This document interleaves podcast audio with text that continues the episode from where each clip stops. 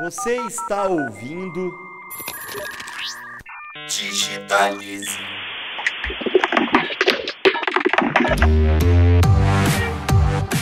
Olá, pessoal! Estamos aqui com vocês em mais uma edição do podcast Digitalize, um bate-papo promovido pela plataforma Bússola, sempre com especialistas que compartilham com a gente novidades, dicas, ferramentas, tendências e os principais assuntos digitais do momento. E o tema do episódio de hoje é sobre as novas formas de linguagens na construção de narrativa no Instagram principalmente no Instagram Stories, função que permite que os usuários publiquem fotos e vídeos rápidos que saem do ar em 24 horas.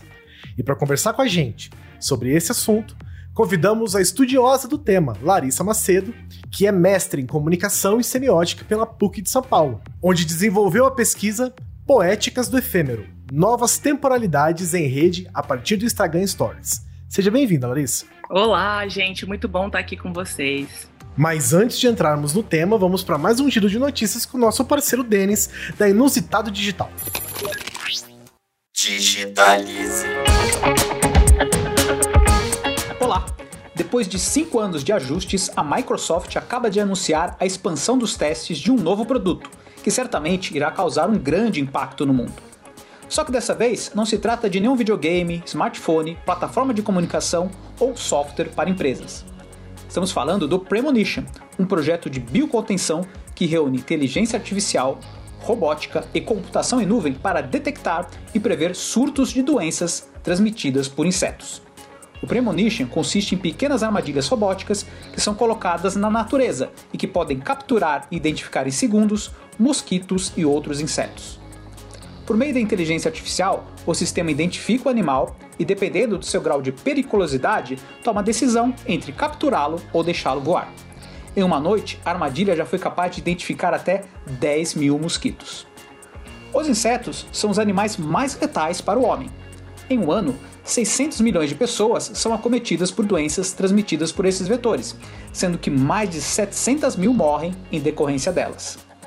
Ser capaz de prever onde um surto pode florescer ajudaria as autoridades públicas a ficarem um passo à frente, podendo, por exemplo, usar pesticidas em uma área para conter os mosquitos.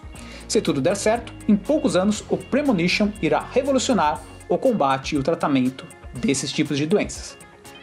Agora, vamos falar de Elon Musk, ele que não para nunca. Menos de um mês depois de mostrar os avanços do Neuralink, o chip que ele quer implantar no cérebro das pessoas, o empresário agora anunciou como serão as baterias dos carros Tesla movidos a energia elétrica. As baterias foram totalmente redesenhadas, transformando-se em elementos estruturais do carro.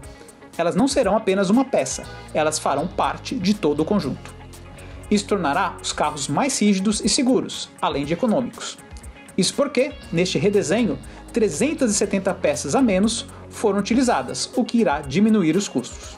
Além disso, Musk garante que essa inovação aumentará em 5 vezes a densidade de energia, 6 vezes a potência e possibilitará um aumento de 16% na capacidade de rodagem. É esperar para conferir. Eu vou ficando por aqui. É com vocês, Guilherme e Cris.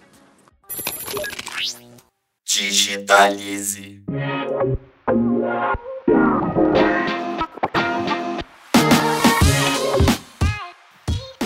Larissa, você é crítica, professora, publicitária, pesquisadora, mestre, doutoranda e professora dos cursos de comunicação social do Centro Universitário Belas Artes de São Paulo e também realiza palestras e cursos com temáticas voltadas para as redes sociais digitais. Eu queria que você falasse para a gente um pouco dessa sua trajetória e sobre esse olhar em relação ao Instagram Stories. Uh, vamos lá, é muito interessante isso porque eu sou publicitária, né? É, trabalhei no mercado muitos anos, mais de 15 anos aí em grandes é, empresas. Só que essa minha trajetória com stories é, nasce de uma ruptura que eu faço na minha vida, na minha carreira, né? Lá em 2017 eu resolvi mudar minha vida inteira, é, não só a minha carreira com que eu gostaria de trabalhar, né? Eu saí do mercado é, como essa profissional que trabalha dentro das empresas, mudei também a minha vida do tipo tipo, tudo mudou do tipo, eu virei vegetariana, enfim, essas histórias de ano sabático todas. E aí, nesse meu, nessas minhas reflexões, eu decidi que eu ia fazer mestrado. E o que, que me instigava muito naquele momento, né? A gente está falando de 2017, e o Stories ele foi é, colocado no Instagram em agosto de 2016. É o que, que fazia as pessoas é, fazerem um conteúdo, compartilharem ele numa rede social e ele ia sumir em 24 horas, né? Naquela época, lá em 2017, ainda não é como a gente vê hoje, né? Que a gente podia arquivar realmente que você compartilhava, você não acessava mais, a não ser que você salvasse é, no seu telefone celular. E aquilo é, me, me, mobilizava como um fenômeno de comunicação, né? O que, que mobiliza as pessoas? Enfim, comecei a pesquisa, entrei no mestrado e virou uma outra é, grande pira, eu digo assim, uma outra grande reflexão crítica, né, dos processos comunicacionais, porque com isso, durante o mestrado, né, é o que a gente chama esse de um tema de pesquisa emergente que acontece enquanto a gente pesquisa, o Instagram foi mudando a regra dos stories uhum. nesse tempo todo e eu tentando Verdade. trabalhar essa linguagem, né? É entender como que ela funcionava. E aí hoje o que eu posso dizer para vocês assim, é o que menos me importou quando eu terminei o mestrado era o fato dele desaparecer em 24 horas, mas muito mais a forma que ele ressignificava as linguagens e até a nossa noção de tempo. É curioso pensar nisso, né? Porque eu me lembro quando lançou o Instagram Stories, na verdade ele veio depois do Snapchat, né? Exatamente. O, Instagram Stories, né? E era um negócio meio, meio, assim, mal visto na comunidade, principalmente dos influenciadores, porque, cara, você perde um tempão produzindo conteúdo na internet, criando, pensando para ele desaparecer em 24 horas, né? Ele era meio. Exatamente. As pessoas não gostavam muito desse formato, mas ele simplesmente, como você disse, ele ressignificou né, o, o, jeito que a gente constrói conteúdo, né? E bom, e aí eu vou emendar com a minha pergunta, Larissa, que assim, muitas, muitas são as razões, né, que levam as pessoas para as redes sociais, né? No caso dos stories, a gente pode dizer que essa é mais uma forma de entretenimento, mas feita a partir da narrativa das pessoas que usam essa ferramenta? É, esse é um dos olhares que pode ter mesmo. É, na minha pesquisa, eu parto do princípio, né, que eu vejo que os stories, que foi um formato, como você bem colocou, que surgiu né, no Snapchat lá em 2013, uhum. que veio o, o, Instagram, né, como acontece nesses movimentos de concorrência, ainda mais na tecnologia, veio e capturou a ideia, é. né, como o Instagram Tenta tinha uma comprar, base de quando não vende, você rouba. Né? Exatamente. não, e muita gente usava os, os links do Snapchat no Instagram, né? E eu lembro Sim. que tinha muito. E aí, aí o Instagram teve essa, vamos dizer, essa ideia de fazer igual. É. Na verdade, é como o Guilherme falou, o Instagram tentou comprar o Snapchat, o Snapchat uhum. não é, se vendeu e ele veio, capturou a ideia e colocou dentro do aplicativo dele, né? Só que o que acontece? A base do Instagram, especialmente no Brasil, ela era muito maior de usuários do que nos Estados Unidos. Então aqui no mundo todo, né? Mas vamos fazer um recorte Brasil para gente, para facilitar aqui a nossa nosso papo, nossa análise. Sim. Ele se disseminou rapidamente e aí o formato Stories, eu não sei se vocês perceberam, a gente começou a ver até na televisão anúncio que replicava a verticalização sim, do vídeo, sim. a linguagem, Exatamente. até dentro do elevador do meu prédio, ele é mídia, replica a linguagem de Stories até nos passadores de tempo. É, foi algo que contaminou é, toda a internet, mas também extrapolou para outros é, meios, né? Esse é um fenômeno de, de contaminação de comunicação. Então, eu diria uhum. que o Stories, ele é já uma linguagem. A gente tem hoje o que? O TikTok. E o TikTok não é igual ao Stories, mas já vem dessa transmutação do formato, né? Ele já vai para um outro lugar e é onde ele está crescendo em aderência, especialmente nos públicos mais jovens, né? Os meus alunos mesmos, eles amam o TikTok, eles estão no TikTok, né? Então, para essa faixa etária, é um formato que está muito eficiente e que também vem de uma empresa que não está dentro desse, digamos assim, desse conglomerado do Facebook, né? É, não está no famoso eixo Rio-São Paulo do mundo, né? é, do, é, aí... do norte global. É. E aí o Instagram tá com Reels, que é uma, vamos dizer, similar Exatamente. ao TikTok. Então, a gente continua nessa dinâmica. Mas o que que chama atenção, né? Vamos falar no Stories, porque ele vai se multiplicando e a cada lugar que a linguagem vai, ela toma outras questões, outras características, é, como essa nova linguagem, o que, que é interessante a gente ver, né? A forma que ele possibilita que a gente articule as narrativas dentro de uma mesma plataforma, né? Então, assim, e a temporalidade? Eu posso produzir stories que conversam com o meu feed. Sim. Né? Uhum. E vice-versa. E quem está ali dentro da minha comunidade, né, que me segue, é, consegue acompanhar essas nuances, né? Então, esse também é a coisa da ressignificação do tempo, né? A gente tem o stories que ele vai desaparecer, então é uma história que começa ali, que vai durar 24 horas e vai sumir daquela timeline, mas que pode continuar no feed ou começar no feed. E tudo micronarrativa, né? São, a gente pode postar stories de 1 a 15 segundos. E isso diz muito sobre a nossa sociedade, né? Que vive nessa coisa da, do efêmero, da compressão do tempo e também do excesso de imagem que a gente vive hoje, né? É. A gente quer que os stories se apaguem porque a gente produz muito e não tem o que fazer com esse excesso de informação. Dificilmente hum, você vai. É. É, Entre aspas, é descartável, né? Assim, você não Sim, e a gente se aproveita depois do tempo dele. Né? forma. Né? É. Exato. É líquido o conceito. Né? Olha, né? quando eu come... Exato. Eu acho que é essa coisa da, dos tempos líquidos, os amores líquidos, né? A vida líquida, Sim. que é um conceito do Bauman. É muito interessante para a gente ver a nossa relação é, com as redes sociais e com a sociedade, né? E aí, nessa minha pesquisa, como é que eu comecei a estudar os stories e perceber como aquilo era utilizado, e aí eu peguei como estudo de caso um artista. Eu sempre gosto de olhar a arte nesses lugares porque normalmente os artistas eles experimentam muito as linguagens. Sim. Então sempre a gente tem uma chance maior de ver uma subversão aí é, de linguagens, algo que sai do senso comum. E aí eu encontrei um artista, o Alexandre Muri, que é um artista carioca do Rio de Janeiro, que ele produzia trabalhos, né, micronarrativas no Instagram Stories, quando ninguém estava fazendo isso. A gente está falando de 2017. Uhum. Tava todo mundo ainda tateando esse lugar. Entendendo o que era. Fazendo... Né? Exatamente. E ele já estava fazendo trabalhos artísticos que ele criava micronarrativas que conversavam começavam no Stories ou no feed dele, no, dentro do Instagram, iam para o Facebook, voltavam e ele ainda construía narrativas transmídias que saíam para fora. Ele vendia produtos com os trabalhos dele, né? Então é um nível de refinamento muito grande. E isso gerava então no quê? Ele construir essa comunidade, né? Porque quando a gente fala de rede social é muito importante a gente não esquecer que ela só faz sentido porque a gente tem comunidades, né? As nossas bolhas, quem a gente segue, quais são as nossas afinidades. E ele criava isso em torno do que ele compartilhava, que eram os afetos dele, as subjetividades dele, as questões que ele é, problematizava. E aí criava isso. Só que quando a gente olha, é, e eu virei uma stalker dele, né? Eu acompanhei o trabalho dele por um ano. Tem um uhum. acervo é, de quando o Stories ainda deletava, eu tenho os trabalhos dele Agora, salvo. Salvou assim. tudo. Salvei. É, legal. eu tenho, posso dizer que eu tenho um acervo de história da arte do que foi produzido em 2017. Aí de um artista, né? Uhum. E, e, como que ele articulava isso. E só, ele só conseguia articular isso que a gente chama de micronarrativa porque ele usava stories, uhum. né? E esse lugar que está cheio de linguagens, a gente pode pôr vídeo, foto, ilustração. É um lugar muito híbrido e que vai ressignificando tudo, né? Então, acho que isso é um dos pontos altos para a gente falar, assim, é entretenimento, sim, mas ele é um lugar de exploração, é de conteúdo, de comunicação muito grande, né? E desconstrói o que a gente vê, o que a gente diz, né? Nos estudos, o dito como é hegemônico, né? Então, a gente o que é hegemônica? A gente nunca imagina que a gente vai ter arte contemporânea na rede social, mas a gente tem, esse é um exemplo. Uhum. Então ele uhum. desconstrói essa lógica de, ah, eu só vou ver arte no museu, por exemplo. Não. Uhum. E agora, com a pandemia, para mim, é muito triste tudo que está de, a gente está vivendo, né? Angustiante, todas as mortes. Mas como pesquisador de comunicação, eu falo que eu estou na Disney, né? Porque eu tenho a sensação que as pessoas descobriram é, as grandes instituições de arte, muitas é, agências, empresas descobriram a internet, né? E as redes sociais de outras formas, que não só de divulgar conteúdos, mas de trabalhar as linguagens que estão ali. As marcas, os museus, os artistas, eles conseguiram encontrar uma forma de dialogar dialogar com o público deles, né?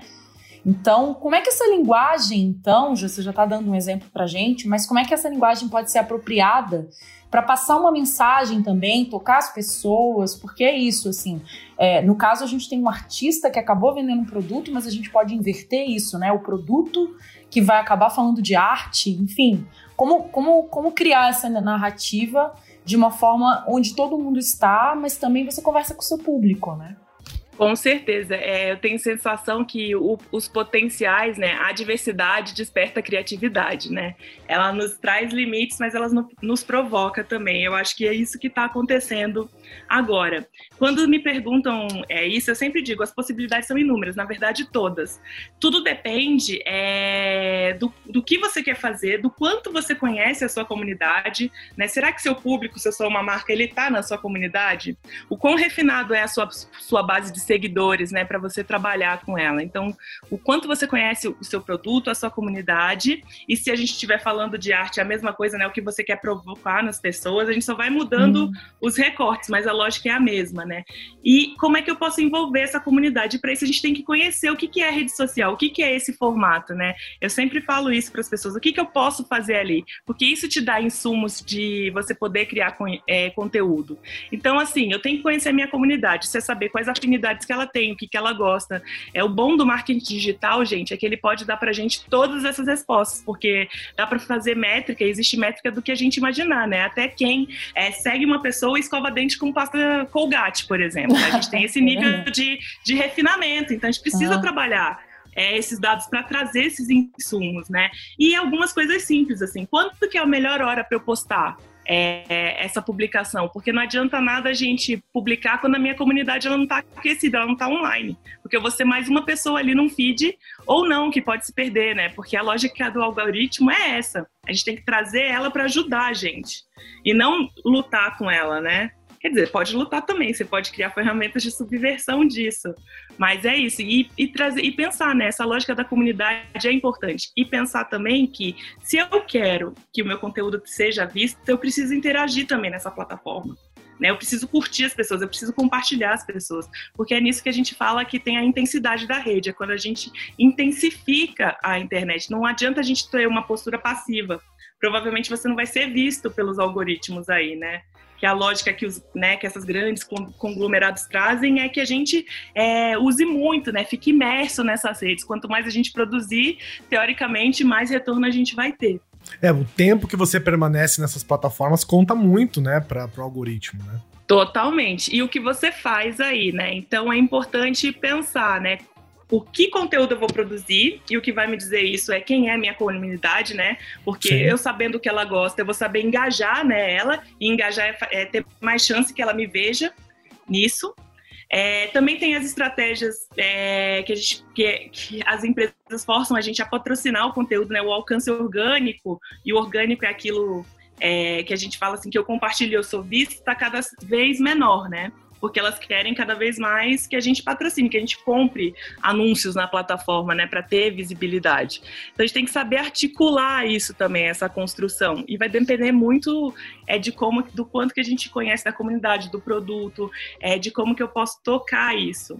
E conhecer a plataforma, eu gosto sempre de falar que eu gosto muito de, das pessoas que subvertem as linguagens, né? E a gente só consegue fazer isso quando a gente sabe o que está disponível aí, né? Porque eu consigo fazer coisas que ninguém é, espera. É, eu posso trazer crítica, experimentação, é, subversão, surpreender as pessoas. Eu acho que a Cris pediu alguns exemplos, não pediu? Antes de você dar os exemplos, eu acho que eu vou fazer a pergunta que eu tenho aqui, porque acho tá. que dá para somar tudo numa coisa só, sabe? Porque eu nesse momento, é. Nesse momento de distanciamento social, né? A gente já tá voltando a sair de casa e tal, mas aumentou gigantescamente o tempo das pessoas nas redes sociais tanto produzindo quanto consumindo conteúdo, né? Algumas pessoas aproveitaram esse tempo que ficaram em casa e passaram a criar conteúdo também, né? E, e, e tanto que tivemos aí o grande, a, o grande, vamos dizer, sei lá, era de ouro das lives, né? No Instagram, é. principalmente, em todas as redes sociais, principalmente no Instagram e no Instagram Stories, né? Aí eu queria que você entrasse com os exemplos aqui também, se possível, né? Na sua perspectiva, como que você não se torna só mais um? Nessa multidão que, que, que, favorece o, o, algoritmo e com certeza na sua timeline, na timeline das pessoas, vai ter você e mais um milhão de outras contas, talvez até verificados, pessoas que pagaram, pessoas que estão com, com, com a sua visibilidade muito a, a, acima da que você tem normalmente, né? Bem, eu acho que é, eu sou um pouco crítica também por estudar, ser uma pesquisadora de redes sociais. Eu acho que a gente acaba sempre sendo mais um na multidão. Uhum. Mas eu acho que é importante a gente pensar como não ser mais um na nossa comunidade, né? Porque é esse recorte que é, nos ajuda. É, eu, acho, eu achei maravilhoso quando a gente teve essa explosão de lives, porque foi muitas vezes um ponto de contato é diferente que as pessoas tiveram com a rede social, então já aparece como assim, ah, a rede social virou um lugar de encontro, né? Porque era o único lugar que a gente podia estar junto. Respeitando as questões da pandemia, né, o distanciamento, mas ao mesmo tempo ela trouxe as questões também que é, chegou num ponto e agora a gente vive a queda das lives também, a gente assistiu a ascensão e a queda. E a gente ficou tão saturado é, desse excesso de, de imagem e dessa ação, exato, que ninguém aguentou mais e aí começou a ir para outros lugares. E assim, eu acho isso ótimo, porque isso gera experimentação na rede e dos outros recursos. E a gente começa a ver as atrações. Então a gente não precisa deixar de fazer as lives, né? Mas como que eu posso fazer uma live? Ela não precisa necessariamente ser num formato de entrevista, né? Por que, que uma live ela não pode ser uma cena? Por que, que ela não pode ser um outro lugar nesse conteúdo, né? E, e isso desper, vai despertando essa coisa nas pessoas, né? Essas provocações, assim. Alguns exemplos que eu acho bem interessantes é, que estão sendo feitos agora. Tem uma, uma artista que ela chama Bia Hitz, ela é uma artista brasileira, ela mora em Recife, e ela só trabalha com o que a gente chama de New Media Arts, né? Então ela só trabalha com GIF, com videoarte, com net art, e ela faz experimentos muito interessantes, é, tanto nos stories quanto no feed é de coisas completamente diferentes que a gente não está é, habituado a ver ou entrar em contato com as linguagens. Então, esse é um lugar de boas referências para quem produz conteúdo buscar, né? É muito importante a gente ampliar os repertórios, senão a gente vai tender a fazer sempre as coisas da mesma forma. Então, também fazer, explorar a rede, olhando o que está sendo diferente, vai ajudar a gente também é, tocar o nosso público, a nossa comunidade de uma forma diferente. Também tem uma outra artista chamada Roberta Uiop, ela mora aqui em São Paulo, e ela produz verdadeiros curtas-metragens, só em stories. É muito interessante a forma que ela trabalha as linguagens. E ela só usa as linguagens que estão disponíveis ali no Stories. Então ela vai usar GIF também, vai usar memes, mas todas aquelas, aquelas funções que tem disponíveis ali na, na plataforma. Então é muito interessante também em cenas curtas. Uhum. Né? E tem aí, são micronarrativas que formam uma narrativa maior, né? É, também tem um exemplo muito interessante, eu gosto muito desse exemplo, que é da Biblioteca Pública de Nova York, o Instagram deles é NYPL, que eles fizeram, foram muito premiados, é uma ação muito premiada no mercado publicitário, enfim. Eles relançaram alguns clássicos da literatura mundial, como Alice no País das Maravilhas, Metamorfose do Kafka, em formato stories né? E com interação. Conforme a gente Nossa. vai passando é, stories, eles existe interatividade aí. Eles são demais. Isso ficou nos destaques, pelo amor de Deus. Sim, está nos destaques, pode Aê. acessar. É um trabalho primoroso, é, tanto de, de curadoria de conteúdo quanto de linguagem. É incrível. Então, assim, quando que a gente imaginou que a gente poderia ler um livro nos stories? É possível. A gente pode ler. Sim, e é legal, e é legal algo que parte direto da biblioteca, né? Que teoricamente deveria ser aquele. No imaginário popular é aquele lugar onde o conhecimento o tá livro... lá dentro, né? Você tem que ir lá é, e pegar o livro, o livro né? e não sei o que, a história é, tá ali e tal, né? Física, Isso. né? É. Exato, mas isso é ótimo, porque a gente tem uma instituição, né, como o Guilherme falou, que ela é centenária, né, Sim. é tradicional, mas que tenta entrar em contato com o público de outra forma, trazer as pessoas mais jovens, mostrar que ela é atual. Isso quer dizer mostrar que que lê, que o livro também é atual, que também é interessante, que também pode estar em outros lugares, né? Então é isso que eu digo quando a gente subverte né? Porque dá margem para a gente ver outras questões. E como que eu vou usar essas linguagens ao meu favor? Só que a gente só consegue fazer isso conhecendo essas linguagens, né? Então, é. o que, que essa plataforma ela pode fazer e o que, que eu posso fazer é, com isso, né? Que conexões eu posso tirar a partir daí? E um último exemplo que eu pensei aqui para partilhar com vocês é um Instagram que chama eva.stories e também é muito premiado.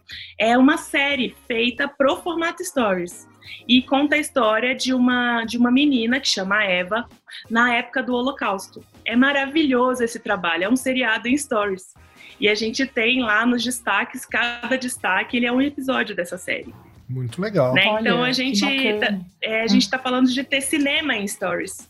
Uhum. Né, o Festival de, de Nova York criou uma categoria é, para stories que chama Snapshots também e premiou diversos filmes feitos no formato Snapchat que é o que a gente também conhece como o formato stories, né? Então, assim, dá para explorar muito, mas o que eu preciso fazer? O que, que a minha comunidade quer ver, né? Como que eu posso estar nesse lugar? é, e fazer essas conexões. É por isso que eu falo que o mundo de possibilidades é, é todos que, vo que, vocês imaginarem, né? Tudo é possível. É interessante isso que você disse, que é uma coisa que a gente repete aqui no, nos Digitalize, é um negócio que todo mundo que a gente conversa traz essa informação, que é você conhecer a sua comunidade, você conhecer o seu público, né? Eu acho que essa é uma das informações mais importantes que a gente, que a gente passa e ela, ela se repete em absolutamente todos os episódios que a gente grava. Então, Exatamente, você, Guilherme. como, como a Larissa disse aqui, é, você vai ser mais um na multidão, mas você pode não ser mais um no seu público se você conhecer o seu público. Exatamente. Exatamente. E entender que rede social é comunidade, né? Às vezes a Sim. gente sai dessa lógica e é assim que ela funciona, né? Quando a gente entende esse funcionamento, a gente começa também a compreender como é que a gente pode atuar nele, né? Sim, e outras redes é, têm absorvido essa ideia dos stories, né? Agora a gente tem, já tem o Facebook e agora até no Twitter, né? A gente começou. YouTube, então, tudo. YouTube, Ele foi tudo. capturado por, por todas as plataformas. Sim. É, onde estar, a gente, o que não falta é espaço para você estar. Né? Você tem que pensar como. E, e essa possibilidade de ficar é, no ar 24 horas é, te dá essa possibilidade de experimentar, né? É, de testar, de saber, enfim, tem isso também. As pessoas é às vezes ficam coisa, com medo com de certeza. ser muito profissional, de ter que ser uma coisa muito bem feita, se, se inspirar nos melhores. Mas às vezes o que a gente quer saber também é o simples, é um bastidor de um filme, né? É, é, é humanizar. Então, assim, eu acho que é isso que falta às vezes em algumas marcas, né? Que a gente pode Com pensar certeza. por aí. Eu achei maravilhoso você falar isso, Cris, que é uma coisa que eu também falo muito é, com os meus alunos, é assim, o máximo que pode acontecer é desaparecer em 24 horas. É isso. Sim. É, e muito a gente bom. não pode temer o erro. É, até porque que, o que, que, é o erro, né? Fora as questões que são muito erráticas mesmo, e obviamente é muito explícitas, mas assim, é exato, por que não experimentar? Por que não usar o que está aí? É para compartilhamento rápido. Eu, eu não recomendo esses casos que eu trago, por exemplo, a série a Eva, que é uma superprodução, é um caso para a gente ver como referência, né? Como inspiração. Mas assim, para que, que você vai gastar tanto numa produção de algo que vai desaparecer em 24 horas? Né? Isso já dita o caráter do conteúdo, né? Ele uhum. é um uhum. conteúdo que ele é rápido, que ele é curto. E, e as pessoas, às vezes a gente tá lá no, no, celular e vai passando, vai passando, vai passando, tipo assim, a gente quer ver isso mesmo, né? a gente quer essa velocidade, né? E, e, e, aí o que te prende é justamente isso, né? É, é, é o, é o que a pessoa tem para dizer mesmo. E, e às vezes não precisa de uma superprodução, pode ser uma coisa simples e ser muito legal. Exatamente, é o que você vai ter afinidade, né? Então, uhum. o que, que a minha comunidade tem afinidade? É nisso que é importante atuar, né? Não tem fórmula mágica, né? E ir testando também. Às vezes uhum. a gente acha que ah, tem algumas fórmulas mágicas da internet, que é compartilhar cachorros e bebês normalmente geram muito engajamento. Tá muito Mas a gente não é. pode fazer isso o tempo todo, né? E se a gente não é uma marca que trabalha diretamente com esses públicos, fica um pouco mais difícil. Então a gente tem que aprofundar aí as nossas análises, né? Do que, que é a afinidade dessa comunidade que eu posso desenvolver aqui. E você esqueceu dos gatos. Eu acho que os gatos são o maior Gatos sucesso, né? também. Né? Com certeza. Não, os gatos são o maior sucesso da Eu internet é em GIF, sem sombra de dúvidas. Larissa, super obrigada pela sua participação, foi muito legal. E se você gostou do papo, acompanhe o nosso podcast, assina o nosso canal para ser notificado quando os próximos episódios do Digitalize forem ao ar. E se você está ouvindo pela primeira vez, volta aqui nessa playlist que você vai ver muito assunto legal do mundo digital que a gente já conversou. Tá bom? Até o próximo Digitalize. Até mais.